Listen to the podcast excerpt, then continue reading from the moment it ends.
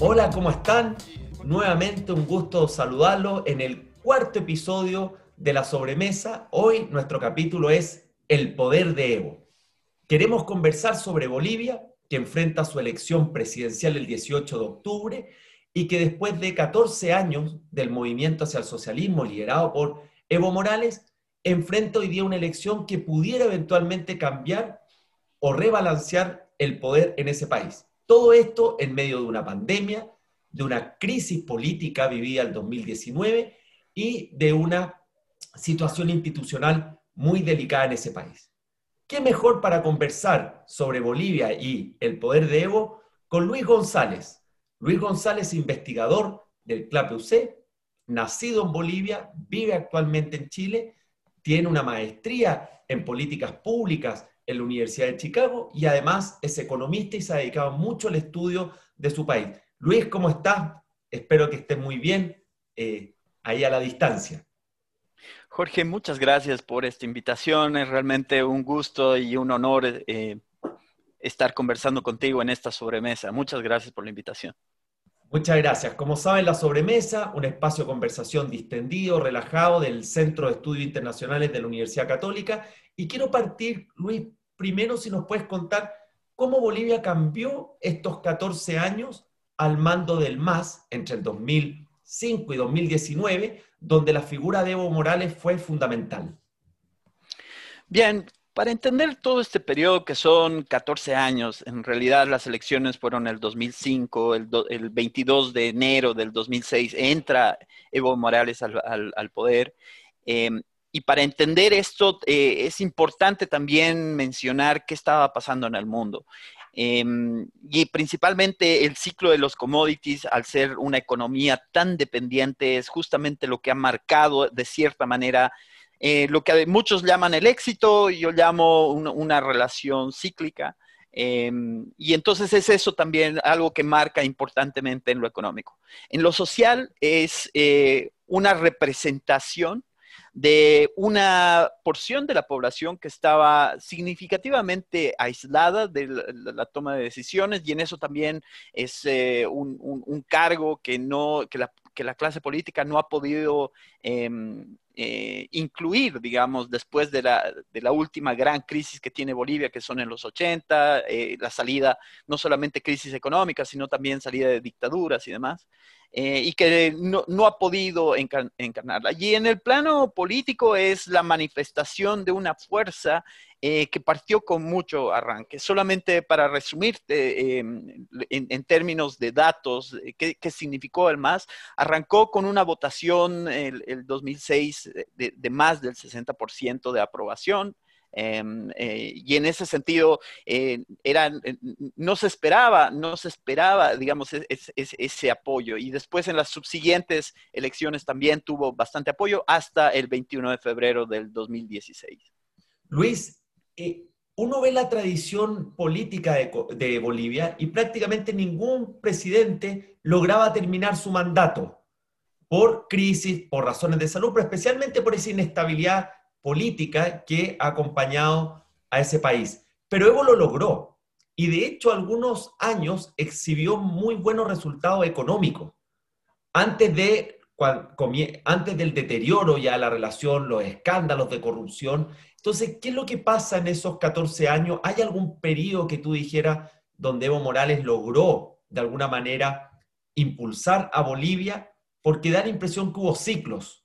Eh, y que finalmente fueron a la baja y que terminó con el episodio posible de fraude electoral el año pasado y la partida de Evo Morales hacia Argentina. Bueno, yo creo que, a ver, eh, lo primero es importante mencionar que con respecto a la afirmación que haces, eso yo creo que era efectivo hasta 1985.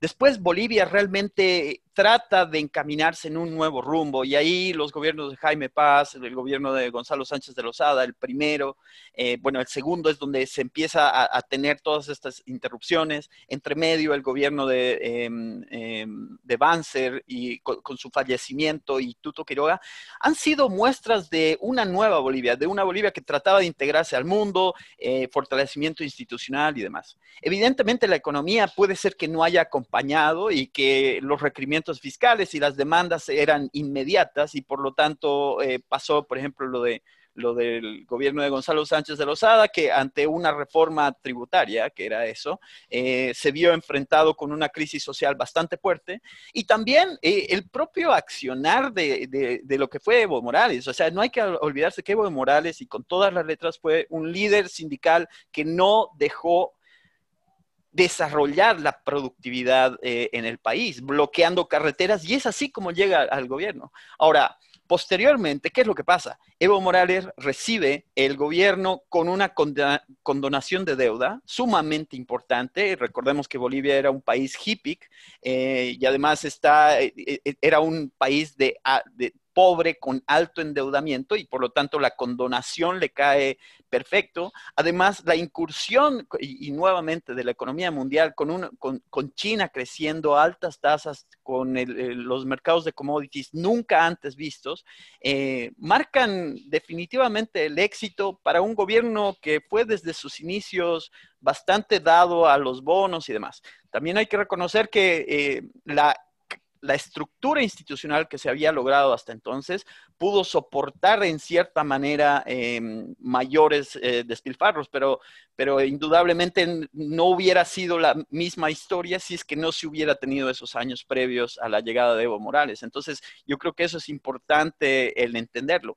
Y justamente cuando caen eh, estas materias primas y, empieza a verse que, que no hay una priorización de recursos, que hay una desatención en salud, que hay una desatención en educación, en oportunidades de emprendimiento, que Bolivia está rezagada en cuanto a la inserción internacional, es que la gente se empieza a dar cuenta de que realmente esto no, no, tiene futuro. Y es ahí donde empieza el primer quiebre. Y en el referéndum del 21 de febrero del 2016, cuando trata de prolongarse en el gobierno, es justamente cuando la gente dice ya no más del más. Perfecto, ya no más del más y muestra un poco, Luis, este auge y caída de Evo Morales. Ahora, luego de ese escándalo político del año pasado en la elección, que todos recordamos, en un año en Latinoamérica que fue muy movido de mucha violencia en las protestas, el caso de Ecuador, de tu propio país, de Chile, llega la pandemia. Y la pandemia enfrenta una Bolivia inestable políticamente y con una situación de desarrollo o de subdesarrollo que nosotros conocemos.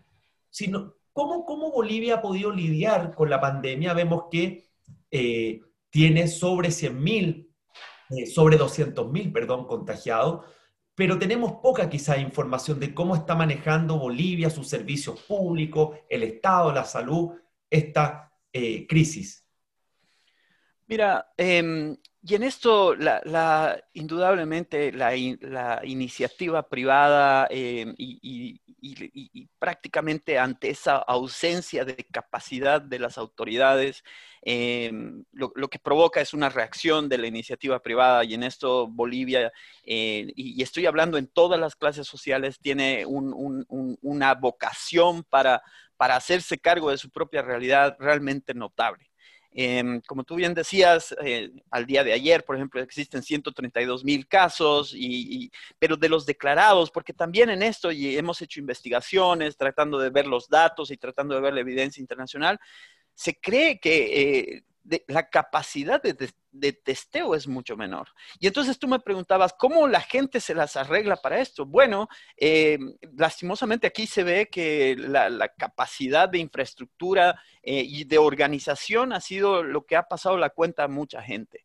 Em, y está de más de mencionar que inclusive en este periodo de transición que, ha tenido, eh, em, que ha tenido, digamos, esta desventura, que nadie, nadie la podía prever, la capacidad instalada era totalmente precaria. Y aquí uno, uno se hace eh, la pregunta, ¿sirvieron todas esas canchas de fútbol, todos esos estadios en medio de la selva que no tienen para nada una función social como la que se necesitaría con hospitales y demás? Esa es una pregunta abierta.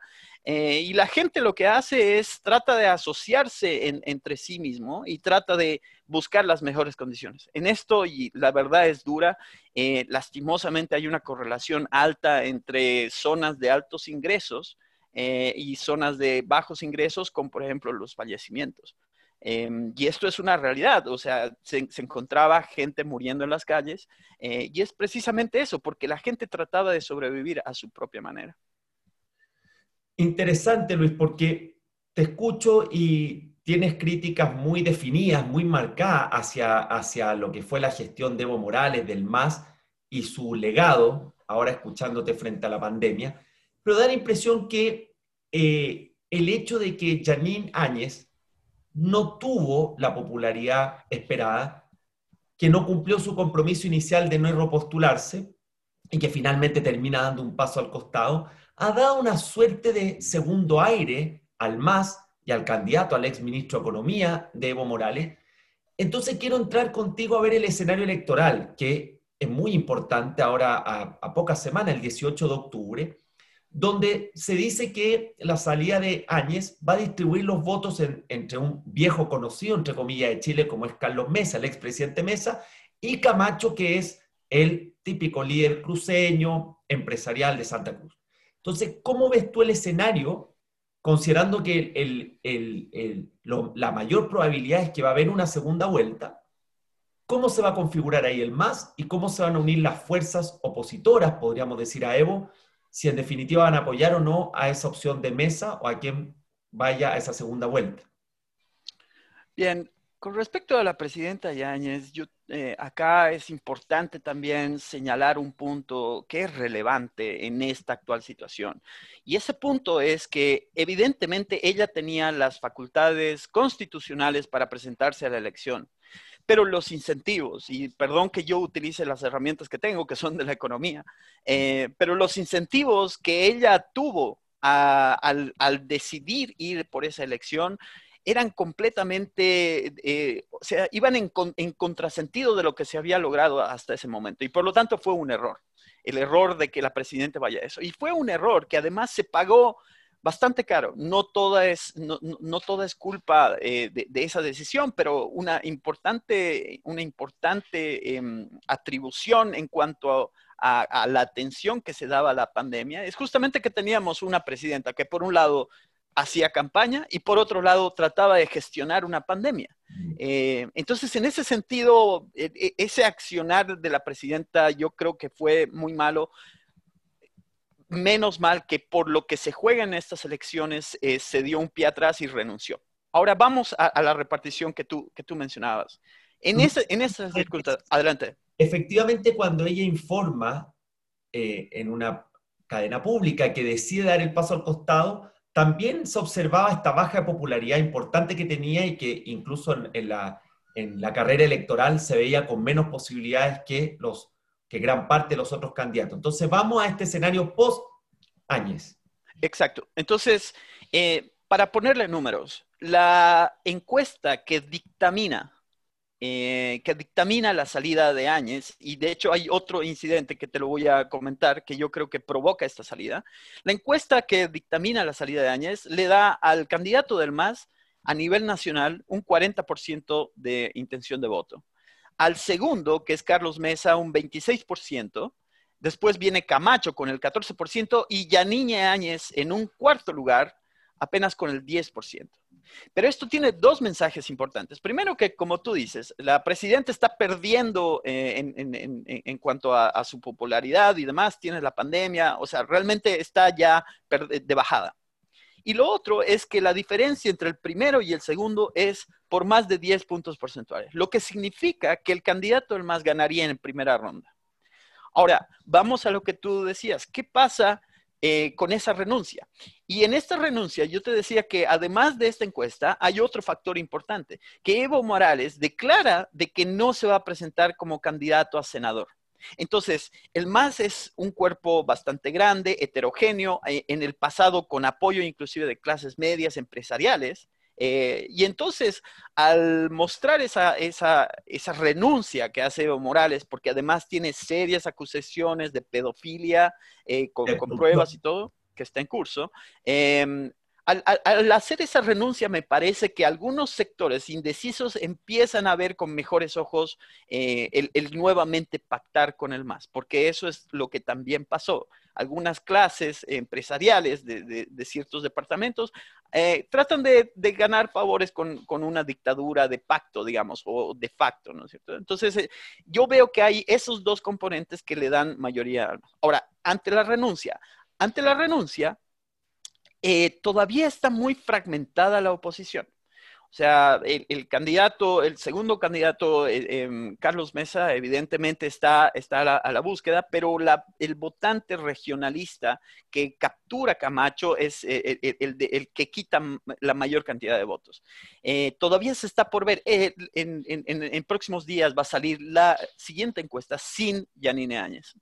Algunas encuestas, Luis, dicen preliminarmente que dos tercios de los votos de Áñez irían a Mesa, quien ha tomado una actitud muy moderada, ha evitado caer en la confrontación, ha mantenido un bajo perfil, y que un tercio iría a Camacho, que es el líder cruceño.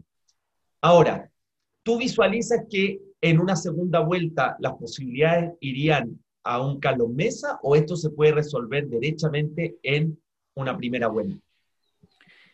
Desde un punto de vista, eh, otra vez, eh, de, Estado, yo creo que el, objetivo que se percibe, por lo menos en Bolivia, es evitar eh, que el MAS gane en primera vuelta y por lo tanto ir a segunda vuelta.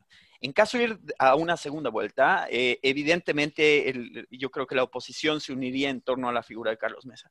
Pero esto es sumamente preocupante, Jorge, y, tú me entenderás por qué. ¿Por qué es preocupante? Porque la representatividad en ambas cámaras, en la Cámara de Diputados y la de Senados, y la de senadores, hace que no tengas mayoría en ambas cámaras con esa votación. Por eso la importancia de lograr, de lograr los mayores votos en primera vuelta. Em, porque de lo contrario le pasa lo que le pasó a la presidenta hoy. La presidenta hoy tiene el Congreso, ¿no es cierto?, heredado de lo que era el, MAS y por lo tanto no puede pasar ninguna, eh, ningún tipo de ley sin antes pactar o conciliar con esa mayoría que es además aplastante. Eh, entonces, ese es, ese es el gran dilema que hoy se está enfrentando en estas elecciones. Eh, en cierta forma, se está jugando como la salud de la democracia realmente y con antecedentes sumamente severos. O sea, los tres intentos por perpetuarse en el poder que ha tenido el MAS eh, realmente ya nos marcan un antecedente. Y si tú revisas el, programa de gobierno, los programas de gobierno, parece que más bien se va, em, se, va a enraizar y se va a extremar la posición en vez de moderarse. Eso podría eh, permitirnos afirmar que aun cuando Evo Morales ha quedado inhabilitado para ser candidato a senador en Cochabamba y lo que conocemos sigue siendo un poder detrás de las sombras. Y eso te quiero llevar al último tema que es Bolivia en su relación con los vecinos y dentro de ellos con Chile, que nos interesa. Vimos en la Asamblea General de la ONU a la presidenta Áñez muy dura respecto de la actitud de Argentina. De hecho, Argentina responde como Estado frente a estas acusaciones de injerencia en la campaña, en la política local, básicamente el país que también ha refugiado a Evo Morales. ¿Cómo ves tú esa relación con Argentina, donde hay un, tema de, de gas importante? Y luego, ¿cómo visualizas tú la relación de Bolivia con Chile hacia el futuro? Una relación que no ha podido avanzar, lamentablemente, en los últimos años y donde incluso el canciller Alamán ha señalado esta voluntad o esta apertura a tener una relación focalizada, pragmática, pero que permita un mutuo entendimiento con Bolivia. Bien, para entender la política exterior boliviana, indudablemente em, el punto de referencia y de unión por mucho tiempo ha sido Chile, eh, o sea, las relaciones con Chile. Pero antes de eso, en el tema comercial y económico, em, Indudablemente las relaciones con Argentina y Brasil son importantes. ¿Por qué? Porque hoy son los principales socios comerciales del producto por, eh, por definición de mayor dependencia. Estamos hablando del gas natural. Em, lo que está, la, pugna con Argentina es indudablemente la figura de Evo Morales, un presidente que en su calidad de refugiado, eh, por, la ley internacional, por, por, las leyes internacionales, no debería tener ni siquiera opinión política y sí lo está teniendo. Y además, eh, el electorado en Argentina eh, es bastante significativo eh, si, tú pones en comparación a todo el, votante externo que tenga. En el caso de Brasil, em, ya, se ha, ya se ha visto que hay una clara posición contraria de Brasil con respecto a, una posible, a un posible nuevo gobierno del MAS eh, y por lo tanto eh, ahí habría como un entendimiento con una nueva opción. Eh, pero indudablemente en, Argentina la tensión es, es, bastante fuerte. Ahora, también es importante entender la geopolítica. Argentina no le conviene, y más en esta situación, donde estamos viendo que después de más de 100 días de cuarentena, eh, no, está pudiendo, eh, no está pudiendo dominar la, pandemia, eh, los casos se les están volviendo a disparar, su situación económica es, sumamente compleja. Hace, hace, semanas teníamos las noticias de salidas de empresas importantes como Falabella, la, Latam y demás. Entonces, realmente es muy difícil ponerse en contra, eh, y más con una figura que tiene esos antecedentes. O sea, una acusación de pedofilia es algo sumamente peligroso eh, de apoyar. Eh, y con eso cierro el tema de Argentina. Ahora vamos a Chile. Y en Chile quería, quería, no, no sí, adelante. Sí, es que Chile también es muy interesante, Luis, porque tú eres una persona nacida en Bolivia, que vivió en Bolivia, pero que ya hace varios años está en Chile. Entonces queremos ver esa visión hoy día tan polarizada respecto a lo que el chileno opina de Bolivia y lo que el boliviano opina de Chile, pero en esta suerte de dualidad que tienes tú. ¿Hay perspectivas de verdad más allá de lo que en la práctica ocurre comercialmente y en materia fronteriza, el uso de los puertos? Pero ¿cómo ves tú hacia futuro esta relación eh, que claramente en este capítulo llamado El Poder de Evo no avanzó, pero que quizás pudiéramos pensar en algún espacio de progreso con otro presidente. Mira, Jorge, em, para esta pregunta yo te voy a mencionar una de las frases más hermosas que dijo Andrés Bello. Y dice que solo em, lo, que los que moderan las, las pasiones eh, si, es que, si es que no se moderan las pasiones, eh, entonces las personas que no logren moderar esas pasiones pueden ser arrastrados hacia peligrosos precipicios. Eso es lo que decía Andrés Bello. Y es justamente lo que se necesita en esta relación Chile-Bolivia. Evidentemente, por los dos lados hay una pasión enorme como cualquier persona por su patria, por su tierra, por las circunstancias históricas. Pero en este momento, yo creo que es momento de mirar hacia adelante y de aprovechar las ventajas que tienen cada uno de los países. Estamos viendo que el litio, eh, con la entrada de, por ejemplo, los autos eléctricos, con una mayor electrificación a nivel mundial, puede ser una oportunidad, no solamente de inversión en ambos sectores, sino de comercio intranacional. Eh, además, estamos viendo que consecuentemente eh, el, norte de Chile, y dado dadas las condiciones de clima eh, que, tienen y las necesidades, eh, va a necesitar agua, va a necesitar gas natural, ¿no es cierto? Eh, entonces, esa mirada tiene que ser la que marque ese desapasionamiento y empezar a, ver nuevos puentes hacia adelante. Lo que, un punto, un punto de referencia que a mí me marca la política. Disculpa, esa es una, esa es una, una aproximación selectiva, por decirlo de alguna manera, que buscamos espacios de colaboración, mantenemos quizá esa rivalidad eh, que se arrastra histórica y políticamente, y tenemos estos focos selectivos de colaboración.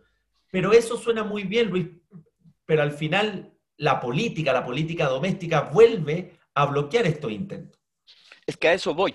Em, ¿Cómo podríamos tener, em, para empezar, eh, factor número uno, solamente un candidato que tiene apenas un 3% de los votos, que es un outlier que además representa a, sectores bastante conservadores en, en términos religiosos y demás, que es el, el, candidato Chin Chung Swing. Em, solamente él se ha manifestado con respecto a la política exterior y, con, y, específicamente contra Chile. Para que te des cuenta de que hoy la pelea está tratando de enfocarse eh, en la diferenciación interna. Ahora, si vamos... Evo o no Evo. Exactamente. O sea, él públicamente ha sido, en, el mejor de mi conocimiento y preparando, eh, digamos, todo el material para esta entrevista, ha sido el único que lo he escuchado en, público decir esto. Si vamos a revisar los programas de gobierno, vayamos y nos enfoquemos en, en, dos programas de gobierno. El primero, el del MAS, y el segundo, el de Comunidad Ciudadana con Carlos Mesa. Y si nosotros buscamos selectivamente cuál es, eh, cuál es la política exterior, ambos coinciden de que el tema con Chile es importante, pero los tonos eh, son, son, son importantes. El tono, por ejemplo, en el programa del MAS es que Chile tiene secuestrado a Bolivia, es una confrontación sumamente directa. En, el, caso de Carlos Mesa, Carlos Mesa, eh, de hecho, lo que busca es justamente palabras un poco más conciliadoras, ¿no es cierto? No, no hace una referencia explícita, sí invierte, sí invierte eh, bastantes párrafos en decir que, por ejemplo, se va a crear un instituto del mar, se va a crear un centro del mar y se va a buscar la, forma de seguir avanzando en esta reivindicación nacional y los intereses nacionales, que, está, que es válido. O sea, no, yo tengo la, comodidad de ser académico y decir lo que pienso y, en base a los datos, pero esta gente es política. Y por eso he invitado a este programa, porque la verdad, Luis, para ir cerrando, quiero que tú nos puedas eh, englobar esta, esta proyección de la relación de Chile y Bolivia, eh, porque hablas de el tono directo en, la propuesta del MAS, y luego hablas de este tono distinto de mesa, pero tampoco podríamos decir que bajo la presidencia de mesa hubo un avance sustancial en las relaciones bilaterales entre los países. Entonces, para ir cerrando este programa de la sobremesa, hoy día tenemos a Luis González, economista, investigador de CLAPE SUC, de origen colombiano, hoy día viviendo, eh, boliviano, perdón, y viviendo en Chile. Quiero que tú nos digas, o ¿Cómo visualizas en definitiva esta relación entre Chile y Bolivia hacia el futuro, como un resumen? Mira, es que no hay otra, no hay otra posibilidad.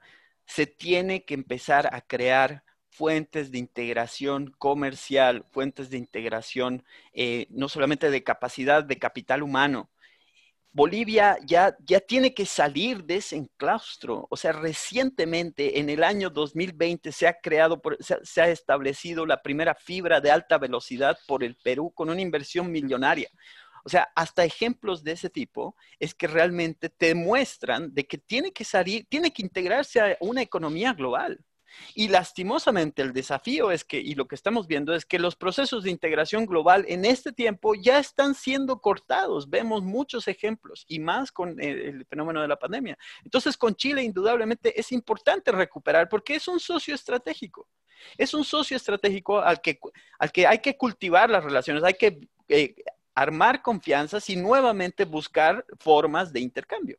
Ahora, indudablemente el, tema patriótico de uno y de otro lado va a jugar, pero es que justamente eh, las relaciones internacionales no, hay enemigos ni, ni, amigos, sino son intereses los que, los que sirven para, eh, para hacer estas relaciones. Y en eso yo creo que ambos países tienen mucho que ofrecer. Va a ser interesante, Luis, porque obviamente también todo esto está marcado por el símbolo que significa la salida al mar. Y vamos a esperar lo que va a ocurrir el 18 de octubre con las elecciones y esperamos que obviamente puedan causarse Bolivia en un ambiente hoy día altamente polarizado, muy fragmentado, pueda salir adelante de su pandemia y que sabemos si es que se van poniendo estos primeros cimientos para una relación entre Bolivia y Chile más constructiva hacia el futuro. Queremos agradecerte, Luis, queremos agradecer a nuestra audiencia de la sobremesa en este cuarto episodio, El Poder de Evo, donde analizamos Bolivia, su política interna y también sus relaciones vecinales. Luis, muchas gracias. A ti, a ti las gracias. Muy amable.